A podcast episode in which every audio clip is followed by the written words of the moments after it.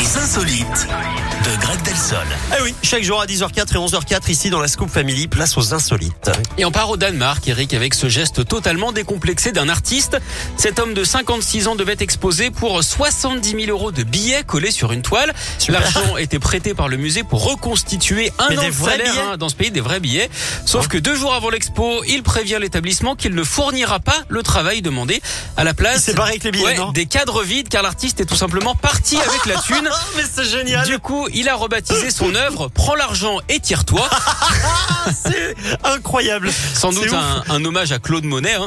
Bizarrement, le directeur l'a très bien pris. hein. Il s'est même marré de cette, je cite, approche humoristique qui amène à réfléchir sur la manière dont on valorise le travail.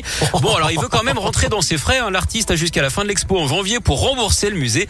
D'ailleurs, Eric, en parlant d'arnaque, est-ce que vous, vous savez ce que fait un psy qui escroque les impôts Non Une fraude fiscale. Pff, Une fraude fiscale, n'importe quoi. C'est- C'était quoi le nom de l'œuvre Euh, prends l'argent et tire-toi. C'est eh, c'est énorme. drôle, ça. C'est très drôle. Merci beaucoup, euh, Greg. À tout à l'heure. À on tout se à l'heure. retrouve dans une heure. En attendant, sur Radio Scoop, on poursuit en musique la Scoop Family avec euh, Sophia Muntassir dans un instant. Je viens du Sud. Sophia Muntassir, c'est la comédie musicale Je vais t'aimer hein, qui reprend